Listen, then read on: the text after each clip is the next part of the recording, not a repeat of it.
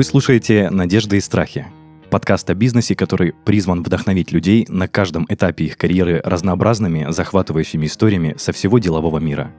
Меня зовут Денис Беседин, я бывший владелец франшизы маркетингового агентства, и каждый выпуск ко мне приходят предприниматели и рассказывают, что за история стоит за их бизнесом. А в гостях у меня сегодня Илья Цакиров, соучредитель и арт-директор дизайн-агентства «Неваляшка». Илья, приветствую. Привет, привет. Слушай, сразу первый вопрос. Почему не валяшка? И вот э, имеешь ли ты отношение к созданию названия этого агентства? А, да, название это исключительно моя стезя в данном случае была. У нас э, называлась студия 282 до того, как я в нее пришел. Э, но посыл сам по себе не супер хороший, потому что первое, что когда ты гуглишь, э, тебе выпадает, это 282 закон о разжигании ненависти. Угу. А перебить это в SEO в поиске будет очень сложно. И мы вот крутили по-разному, как это можно сделать. И э, восьмерка, она похожа на неваляшку, а там двойки э, рядом в какой-то момент стали похожи на ручки, и я такой... Неваляшка. Да. Слушай, прикольно. А если не секрет, 282 почему так было названо? 82 было, потому что Крым — это 82-й регион, а 282, потому что 82 было занято. Слушай, прикольная логика, я прям ну, очень удивлен. Кстати, для слушателей забыл представить, что Э, агентство «Неваляшка» базируется в Крыму, но я так понимаю, вы работаете по всему миру, по, по всей России и не ограничиваясь только республикой. Ну, мы хотелось бы сказать, что мы работаем по всему миру, но нет, пока мы работаем только по всей России, да. Ну, слушай, тоже, тоже круто, все впереди, я так подозреваю. Давай переходим потихонечку к теме. У нас бизнес-подкаст, все это знают. Я всегда начинаю знакомство и общение с нашими гостями с какого-то вводного вопроса, чтобы сразу не грузить информацией наших слушателей, сразу про бизнес, сразу в лоб, э, мотивация, давай делай и так далее. А, мы с тобой общались до записи, и ты сказал, что ты бросил свое учебное заведение на середине обучения, и у тебя нет высшего образования. Как, как это случилось? Почему так? Что тобой управляло? Расскажи про это. Да я не знаю, мне кажется, это обычная история, когда тебе 17 лет, ты еще не человек, который принимает взвешенные решения, и чаще всего, когда идешь куда-то учиться, ты идешь на поводу у родителей, поэтому в какой-то момент мне сказали, что я могу выбирать любое учебное заведение между архитектурой и архитектурой, и, соответственно, я выбрал архитектуру, да, но мне не нравилось никогда, я хотел либо в дизайн, либо в журналистику идти. А, я там отмучился три года, и это процентов 65, наверное, обучения было, и в какой-то момент просто ушел. А тебя архитектура, ну, прям совсем не привлекала? Mm, да, да, да, очень сильно, потому что там слишком много математики. Ну и геометрии, Точных да. наук, а я, видимо, больше гуманитарий в душе. Вполне себе возможно. А слушай, а как отнеслись родители, родственники к тому, что ты взял и ушел? Ну, негативно, конечно. Вряд ли у кого-то открывали бутылку самого дорогого шампанского шампанского родственники, когда они уходят из универа. Негативно, но смирились. Э, у них не было выбора особо уже на тот момент. Понял.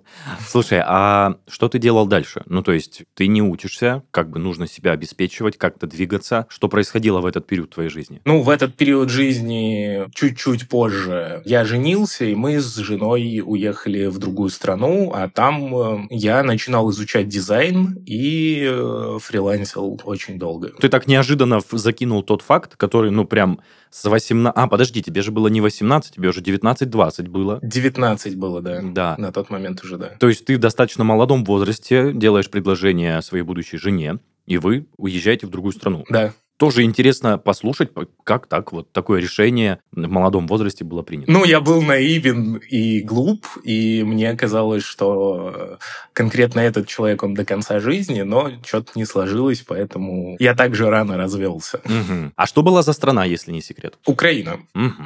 Так, а почему уехал? В Украину? О, а вот тут уже математика, и это очень легко, потому что когда ты начинающий специалист, и еще ничего особо не умеешь делать, у тебя, как правило, очень низкий чек за работу, а тот чек, который э, в России низкий, в переводе на украинские деньги помогал жить месяц. Ну вот, то есть я понял, ты за коммерческой выгодой непосредственно поехал туда? Ну, в, в целом, да, за лучшим уровнем жизни при тех же энергозатратах. Угу.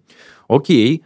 Слушай, ну я так понимаю, потихонечку твоя жизнь начинала связываться с дизайном, и ты по этой стезе, по этому направлению продолжал двигаться. Она не потихонечку начала связываться с дизайном в какой-то момент. Нет, это просто резко случилось, потому что вот э, я вышел с архитектуры, и что я умею? Я умею рисовать, потому что это э, база в архитектуре э, до сих пор, и все. И я такой, так, я когда-то хотел быть журналистом, или дизайнером. Надо что-то попробовать. И так вышло, что деньги раньше я получил за дизайн. Ну и, видимо, предрасположен был гораздо больше к дизайну. И началось изучение дизайна и такие первые попытки фриланса и какой-то работы, как работы. Слушай, а ты, мне так показалось, ты пробовал два эти направления, как я понял. Ну, я всегда чуть-чуть писал, э, старался, но ушел вот в другую сторону. Так, окей. Очень даже интересно, но давай начнем с твоего становления как специалиста? То есть это были какие-то курсы в интернете, какие-то, не знаю, видео в Ютубе, наверное? Понимаешь, э, прости, перебью, я понял, о чем твой вопрос, но понимаешь, э, это был 2015-16 год, если я не ошибаюсь, и на тот момент э, никаких особо уроков или полноценных обучающих заведений никаких еще не было. Поэтому все, что я делал, это я набивал шишки, смотрел, как у других людей и не понимал, почему меня они настолько же круто, хотя вроде бы, ну, делаю то же самое. Поэтому мой путь как специалиста, он занял очень-очень долгое время, и все можно было в два-три раза быстрее сделать. Но это обусловлено временем, то есть ты правильно сказал, в 2015 году, мне кажется, только зарождались эти онлайн-курсы, обучение какие-то профильные, но тем не менее, как было, так было. Слушай, а никак не отобразилось на твоей репутации, ну вот, скажем так, твоя еще, ну, некомпетентность, зеленость в этом вопросе, не было никаких проблем с заказчиком, то есть тебе заплатили, результат не понравился, там начались какая-то ругань, еще что-нибудь, таких не было моментов? Ну, во-первых, когда ты только-только начинающий специалист, ты, как правило, работаешь без предоплаты. Или за очень маленькую предоплату зарплату. Поэтому Бывало такое, что отказывались от э, работы и говорили, что все очень плохо. Не било по самолюбию? Конечно, било. Это погружало в жутчайшую депрессию, потому что, ну, каждый человек, который что-то создает, неважно вообще, э, что, э, и ты стоишь там, ну, вообще даже не создает, а что-то делает. И тут уже неважно, ты стоишь на заводе или ты стоишь э, у холста, да. Вопрос в том, что если тебе подходят и говорят, что это плохо, ну, мне кажется, любой человек э, будет поэтому комплексовать. Люди творчества, как, как нас любят называть, наверное, закапываются в это еще больше, в синдром самозванца и прочее, прочее, прочее. Ну, в общем, проблемы были. Да, конечно, проблем было много. Самый главный критик себя — это я, как правило, в большей части. И это, наверное, и помогло в какой-то момент, там, типа, чтобы не опустились полностью руки, потому что хуже, чем я себя э, унижаю, вряд ли меня может унизить заказчик. Слушай, ну, наверное, все-таки это такое отношение человека, который горит своей репутацией, своим делом. Ну, наверное, у каждого свой взгляд на это. Не претендую на истину в последней инстанции, конечно же, э, это мое субъективное мнение. Да, да. Вот. Согласен с тобой. Касательно репутации, ну, я не знаю просто, что нужно сделать, чтобы испортить э, себе репутацию вот в нашем мире, в современном. Вот интернет, он же дал максимально большую аудиторию и максимально большой коннект между людьми, поэтому ты всегда сможешь найти людей, мне кажется, которые закажут у тебя что-то, если ты относительно типа честный человек, и не кидаешь их на работу. Да. Все остальное можно как-то договориться. Согласен с тобой, потому что в век, э, скажем так, интернета здесь уже сложно как-то испортить себе репутацию на всю оставшуюся жизнь. Возможно, раньше, когда у нас э, все писалось в газетах, говорилось в новостях, там э, сарафанное радио какое-то, возможно, это было возможно. Но сейчас, наверное, Это очень сложно. Ну, если ты не Олег Тиньков, конечно. Слушай, молодец. Ладно, давай перейдем потихонечку к твоему становлению как э, предпринимателя. Вот ты говорил, что ты начинал фрилансить, к тебе приходили потихонечку клиенты, ты сам занимался поиском. Долго ли этот период продолжался? Да, на фрилансе очень много времени я провел, это около 7 лет. Так, ты меня прям поставил в тупик этим ответом. 7 а, лет. Мне просто интересно, Э, скажем так, статистика твоего роста. То есть приходили ли клиенты, приходилось ли тебе спустя, например, год-два искать клиентов, или они уже приходили к тебе потоком? Ну, то есть наступил ли такой период в твоей практике? Здесь нет. Э, у меня не вырос поток, э, у меня не выросла такая прям сарафанка, чтобы она дала постоянный поток клиентов. У меня вырос чек. И это меня спасло в какой-то момент, э, видимо, это. И помогло жить. А так клиенты, конечно, были. Я же с тобой разговариваю, не умер от голода.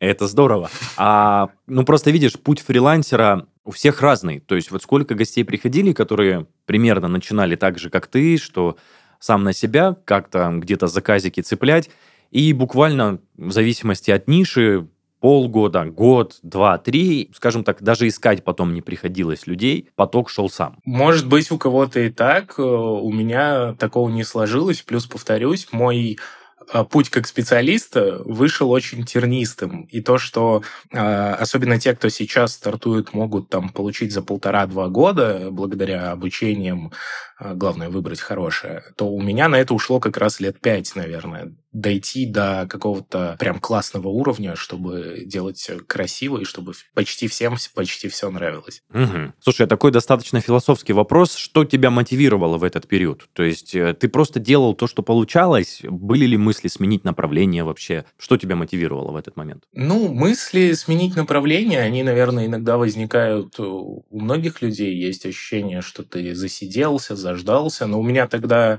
менялись страны и города, поэтому на профессиональную деятельность это не повлияло и было не до того, чтобы думать о том, чтобы сменить сферу. А мотивировало... Это очень философский вопрос. Я не знаю, как на него до конца точно ответить. А, самым близким, наверное, будет то, что мне скучно, когда я не работаю. Хорошо, давай передвигаться дальше. Что происходило в твоей голове по истечению вот 5-7-летнего э, периода, как ты сказал, когда ты достиг какого-то классного уровня, когда мог гордиться собой как специалист – что происходило дальше в твоей жизни? Ага, я пошел работать в офис. В смысле, ты ушел на, на найм, то есть по найму пошел работать? Да, да, я ушел работать в найм. Ага. Это еще один поворот. А это было, ну, по твоей специальности, по которой ты фрилансер? Да, я пошел дизайнером э, за среднюю зарплату работать в офисе, потому что мне надоело искать клиентов, надоела вот эта нестабильность в какой-то момент. И я подумал, что будет классно поработать на дядю.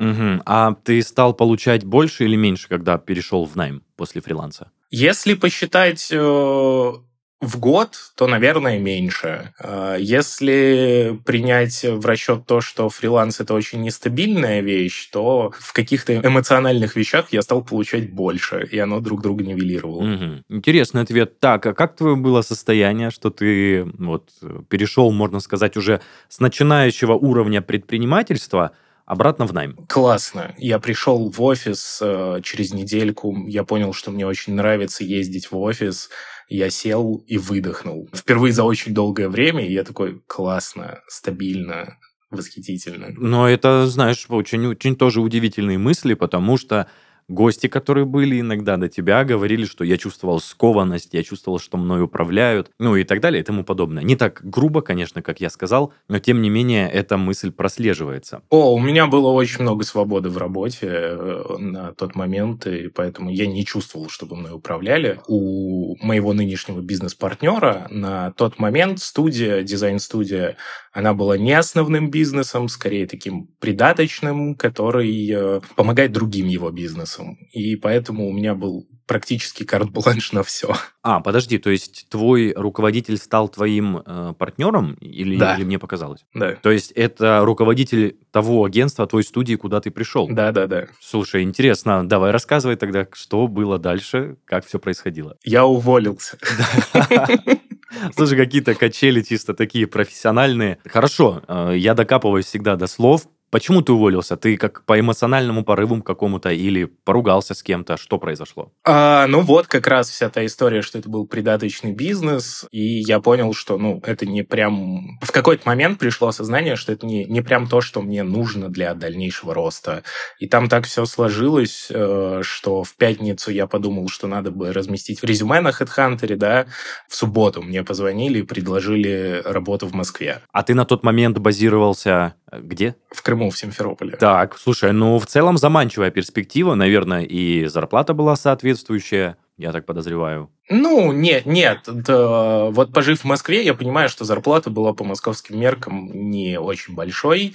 Э, это был там 70 тысяч на испытательном сроке и 90 после. Но на тот момент казалось, что это да, что это что-то новое, и пора менять локацию и вообще менять все. И ты решился? Да, да, я в понедельник позвонил э, своему начальнику на тот момент э, и сказал ей, что типа так и так, мне пора увольняться и уходить. А сколько времени прошло? Вот ты проработал в этой компании, сколько времени прошло? Четыре месяца. Ну, не так уж и много, в принципе, для старта. Немного, совсем немного, согласен. Окей. И что, ты сорвался, полетел в Москву и начал обосновываться там? Ну, нет, для начала, когда... Нет, я и, в... и тому работодателю, который был в Москве, сказал, что, типа, сорян, ребят, но мне нужно э, три недели минимум, чтобы закончить все проекты, которые вот я веду, потому что передать их кому-то другому на данный момент нет э, возможности, а человек, который придет, он придет без понимания этих проектов, поэтому лучше, если их закончу я, и честно так будет. Ну и там согласились, и начальница моя тоже согласилась с этим. Угу. Так, эм, вот мне опять кажется, что ты что-то таишь, что проходит три недели, и ты такой, а я не поехал в Москву. Нет, неправда, я поехал в Москву, но за эти три недели мы сходили с ней попить кофе, и она сказала, что вот э, будет жалко, если ты уедешь, поэтому предлагаю тебе 20% и 20 тысяч, если ты на удаленке будешь ордерить студию из Москвы в месяц. А, то есть ты будешь работать в московском предприятии, в московской студии, но вести при этом Симферопольскую, где был. Да, да. Но в Москве не в студии я работал. Так. На заводе. На заводе? Не понял. Ну, я просто люблю так шутить и говорить, что я наконец-то поработал на заводе. А, нет, я работал в офисе, конечно, дизайнером, но это российский производитель э, канализационных штук всяких, фитингов, труб и прочего. М, прикольно, прикольно, слушай, на заводе. Ну, я просто, ты меня опять в ступор поставил. Да, да, да, да, да. Ради, ради этого и говорю, что я работал на заводе. Только ради этого. Так, ну и то есть у тебя получилось переехать, у тебя получилось устроиться туда, и как бы все было хорошо. Плюс-минус, да. И ты продолжал вести Симферопольскую студию, которую руководил Именно. твой будущий партнер. Именно так. Слушай, а ты сказал, предложили 20%, это от выручки студии? От прибыли. От прибыли. От прибыли студии, да. Угу. А ты был, ну вот мне просто интересно, ты сказал, что ты достаточно много и часто был недоволен собой как специалистом, а в этой студии за 4 месяца ты себя зарекомендовал так, что тебе предложили такой карт-бланш, можно сказать? Ну да, да, Ага, так и было. окей. Что происходило в Москве на заводе? В Москве на заводе было много рутинной и монотонной работы, как оказалось, и я ее работал около пяти месяцев тоже. Дальше было то, что мне не повышали зарплату с эм, испытательного срока, хотя испытательный срок кончился месяц как назад. В целом мы уже проговаривали вроде бы со всем моим руководством, что испытательный срок кончился через месяц, да, и вот-вот тебе поднимут зарплату, но не поднимали. А, это первый фактор был. И там тоже была интересная очень история. Моего начальника уволили, собственник бизнеса позвал меня к себе. Это было уже по прошествии около пяти, наверное, месяцев моей работы там. И такой э, с порога говорит, э, что будем дальше работать. Я захожу в его кабинет, и, а, а это человек, у которого там, ну, типа, миллиардные обороты. То есть для меня на тот момент это достаточно уровень. Он с порога говорит, будем дальше работать. Этим моментом я до сих пор во многом горжусь, потому что я спокойно прохожу, сажусь напротив него и говорю, смотря на каких условиях. Так. Вот. И в итоге мне подняли эту зарплату до 90 тысяч. Но моя партнер сказала мне, вот это была пятница, и в субботу э, моя партнер мне звонит и говорит, э, надо активнее заниматься студией начинать, поэтому давай возвращать тебя в Крым. Какой процент ты хочешь, можем обсудить. Так. И я думаю, у меня 20%. Ну, наверное, нормально будет э, еще плюс 10. плюс 15. Но как же это обычно происходит? Надо поторговаться, значит. Я говорю ей 40% хочу. И она мне говорит, окей, в тот же день, вообще не задумываясь. Как потом я выяснил, это ее верхняя грань того, что она была готова предложить. Э, но вот у нее есть такая полезная очень черта. Мы даже людей часто берем без тестового задания через там, два дня после собеседования. То есть это очень быстрые оферы. Если тебе нравится человек, гораздо проще его э, вывести в поле и потестировать в поле, чем очень долго перебирать много других кандидатур. И не факт, что подберется кто-то хороший, или не факт, что тебе покажется что человек хороший специалист, а на деле он окажется гораздо меньшего уровня. Вот. И у него вот такие очень быстрые оферы, и я такой, хорошо. И в понедельник я прихожу на работу в офис в Москве и говорю, так-так, я вот сказал, что готов дальше работать, но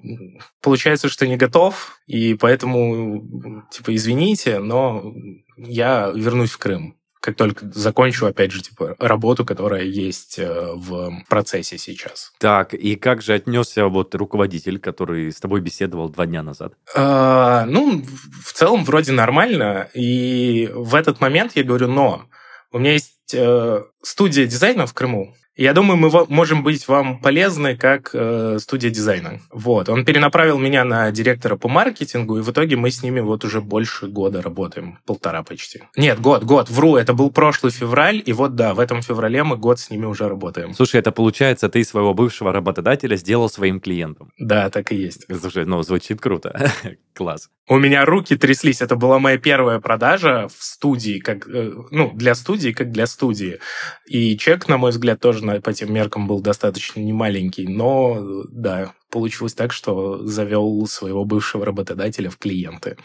Так, а тебя вот твой будущий партнер э, звал на условиях просто сотрудника или уже он тебя звал на условиях вот как-то соучредителя, основателя, как-то так? Весь вопрос в том, как э, трактовать термины. То есть, когда у меня было 20%, я уже был соучредителем, ну, партнером, и уже принимал очень много решений по э, этому бизнесу. Ну, то есть ты не только дизайнер, ну, то есть дизайнил, я имею в виду, не только создавал макеты, логотипы и, и так далее. Нет, нет, ну, арт-директор, он в целом не, почти не создает макеты и логотипы, это больше управленческая уже э, должность. Меня интересует тот момент, когда ты был, грубо говоря, на удаленке у Симферопольской да, да, студии, да. то есть ты уже тогда принимал на себя обязанности арт-директора? Ну, да, у нас и был уговор на то, что я уезжаю из Крыма, Э, ко мне переходят 20% прибыли, Э, небольшая фиксированная ставка в месяц и должности и обязанности арт-директора. Угу. Просто ты это не обозначил в начале. Я думал, что тебе платили только как дизайнеру. И думаю, ого, дизайнер получает 20% от прибыли компании. Ну, наверное, круто.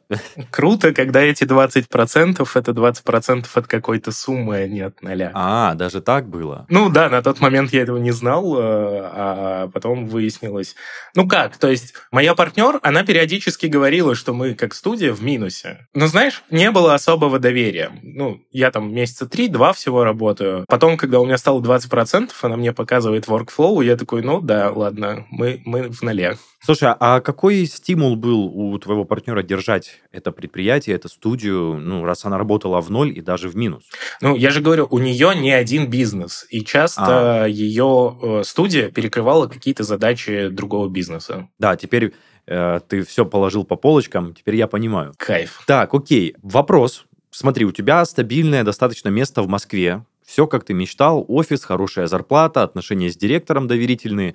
Не было ли тебе страшно э, уходить на 40% прибыли? Я на тот момент не знаю, какая была прибыль у компании. Если она была равна нулю, так это вообще еще страшнее. И не было ли тебе страшно менять дислокацию и возвращаться обратно? Да нет, страшно не было. Э, во-первых, у меня не было хороших доверительных отношений с директором, да, на прошлом месте работы. Это Генеральный директор, э, у него компания с миллиардным оборотом, несколько тысяч сотрудников, он до нас редко спускался. А мой непосредственный начальник, вот у нас с ним были проблемы в какой-то момент. И не только у нас с ним, его уволили, но говорить о начальниках даже о бывших плохо, мне кажется, не супер кайф. Страшно не было, потому что я очень... Ну, я в Украину как-то так тоже переехал в абсолютную неизвестность. Потом вернулся из Украины обратно практически так же в неизвестность. Мне вот нужны эти вызовы периодически в жизни. Ну, то есть ты совершенно не боялся и шагнул, скажем так, ну, уже в небольшую известность, но, скажем так, в неизвестность, опять же. Ну, да, да, да. Плюс э, к этому моменту своего бизнес-партнера я уже лучше знал, и доверие к нему появлялось больше гораздо, появилось на тот момент. И как-то мне сказали, все классно будет со временем. И я такой, хорошо, будет так будет. И теперь самое интересное, то есть когда ты перешел обратно в Крым, Стало ли все классно? Ну, это же не по щелчку пальцев делается, да, но стало классно. Стало классно. Мы год прошлый, он был очень сложным, я думаю, у большинства людей, а наша ниша, она из таких ниш, которые отваливаются еще в первую очередь. То есть у нас в апреле половина, наверное, клиентов сказала, мы на паузе. Просто сворачивали рекламные кампании и так далее, да? Да, да, да, да. У нас нет бюджета, мы на паузе, мы выжидаем, и вот половина точно так сделала. Но со временем все вернулось э, практически все в полном объеме на круги своя. И да, мы год закрыли в плюс и закрыли даже в неплохой плюс, поэтому стало классно. В чем была причина того, что раньше в Симферопольской студии было плохо, а сейчас стало хорошо? В том, что ей практически не занимались. Она была придатком, бизнесом-придатком для других бизнесов. Так, то есть по приходу твоему в эту компанию, ты в эту студию, ты взял, скажем так, управление в свои руки, в основном был соучредителем, соучастником управления компанией и вывел ее на правильный путь? Финансовой составляющей вот так? Ну, очень хочется сказать, что это, да, только моя заслуга, и что я это сделал.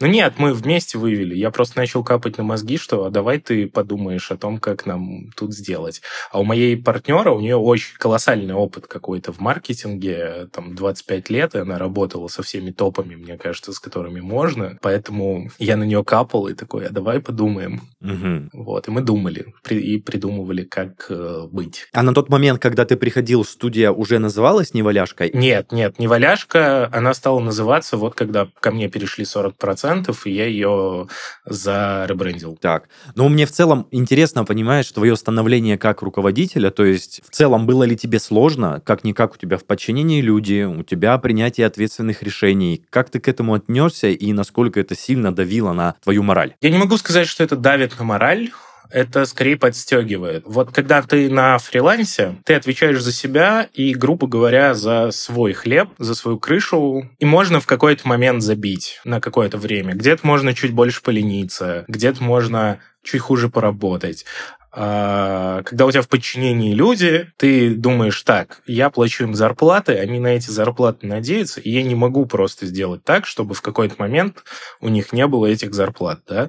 Поэтому это очень подстегивает. Вот это очень эм, мотивирует не думать о том, что у меня могут опуститься руки. Но тем не менее, слушай, это очень здорово звучит, что, знаешь, ты ответственен за, скажем так, жизнь других людей, которые доверились тебе э, как руководителю, то есть ты их обязан обеспечить финансово, финансовой стабильностью, и ты к этому идешь. Это дорогого стоит, это действительно здорово, как для молодого управленца и руководителя. Так, Илья, я не могу еще раз не спросить. Твое направление дизайна в целом не хотелось ли тебе его сменить уже по прошествию стольких лет, которые ты прошел? Ну, понимаешь, э, мое направление дизайна, оно очень сильно изменилось с тех пор, как я стал э, руководителем. Ну, то есть ты практически не разрабатываешь макеты, не, что, не редактируешь? Нет, нет, я все еще ну, периодически работаю руками, особенно когда вот мы сейчас э, немного меняем наш внешний вид, и знаешь, я не могу иногда выцепить человека с э,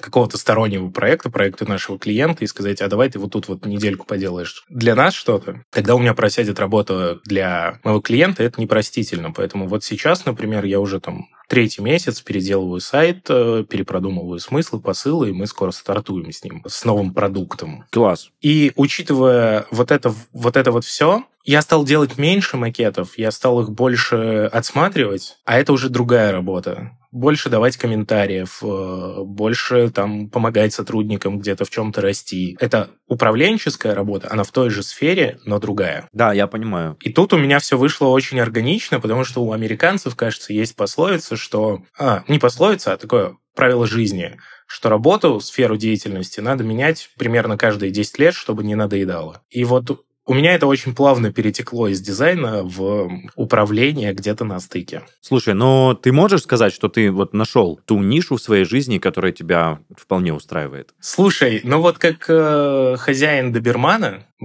пусть и бывший, но все равно. Я тебе скажу, что я больше никогда не, не хочу покупать себе какую-то более спокойную и простую собаку, типа лабрадора. Э, доберман — это одна из самых хитрых собак, которые я вообще встречал. Но когда ты уже с ним пожил, уже к нему приноровился, с другим тебе просто скучно будет. То есть ты хочешь сказать, что то, что ты сейчас делаешь, ты просто если променяешь на что-то другое, тебе будет скучно и неинтересно? Ну да, хотя это скорее не про дизайн сам по себе, а уже больше про предпринимательство. Ответ. Окей, спасибо большое за ответ, Илья. Я тебя, может быть, сейчас немножечко э, своим вопросом поставлю в тупик. Я тебя не предупреждал об этом Попробуй. до записи. Но э, можешь ли ты дать какие-то топ-3 совета начинающим предпринимателям, начинающим, скажем так, э, бизнесменам, которые хотят развивать свое дело, продолжать его. Э, вот то, чтобы ты себе посоветовал в самом начале своего же пути. Как-то раз мы ездили с моей очень хорошей подругой в Питер. В какой-то из бесед она мне прокинула такую интересную мысль, что за каждой крупной, классной компанией стоит как минимум два человека. Поэтому главный совет, который я могу дать э, другим людям, это найти надежного, партнера, человек, которому вы сможете доверяться в вопросах бизнеса и идти вместе. Что-то похожее транслирует э, Хазин, например, в своей книге «Лестница в небо». Он говорит, что к власти рвутся бандой. Здесь очень похожий принцип. Окей. Это был первый совет. А еще два надо. Слушай, на твое усмотрение. Если есть что сказать, с удовольствием. Хорошо. Ну, я могу просто из головы до понапридумывать что-то, что типа учитесь на чужих ошибках, слушайте умных людей, но, на мой взгляд, все равно костяком таким останется это то, что рваться наверх надо бандой, а не поодиночке. Если это твой главный посыл и совет, кстати, таких советов еще ни разу не было, э, потому что эта рубрика достаточно у меня часто э, в записи звучит. И, ну, кстати, ты первый сказал, что партнерство и команда – это достаточно важно. Класс.